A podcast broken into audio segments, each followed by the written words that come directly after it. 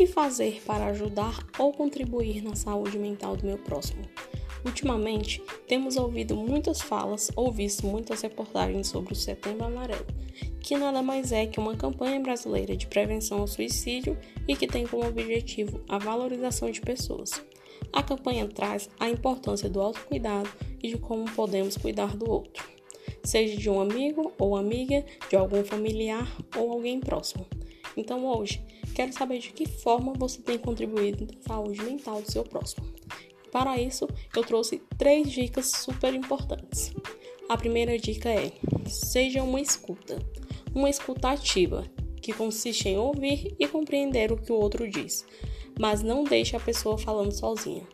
Algumas pontuações podem ser feitas, como fazer perguntas abertas, fazer um breve resumo do que a pessoa falou para que ela saiba que você está atento ao que ela disse. Nossa segunda dica é: ofereça um suporte emocional. Se mostre à disposição sempre que possível.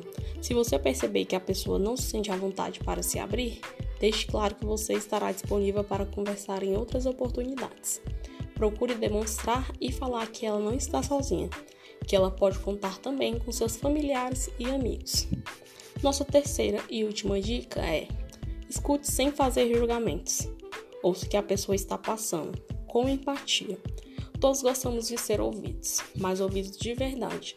Portanto, se você está disposto a consolar alguém, que seja verdade. Ouça-o com sinceridade e também com interesse pelo seu bem-estar. E lembre-se que consolar é ouvir sem julgar.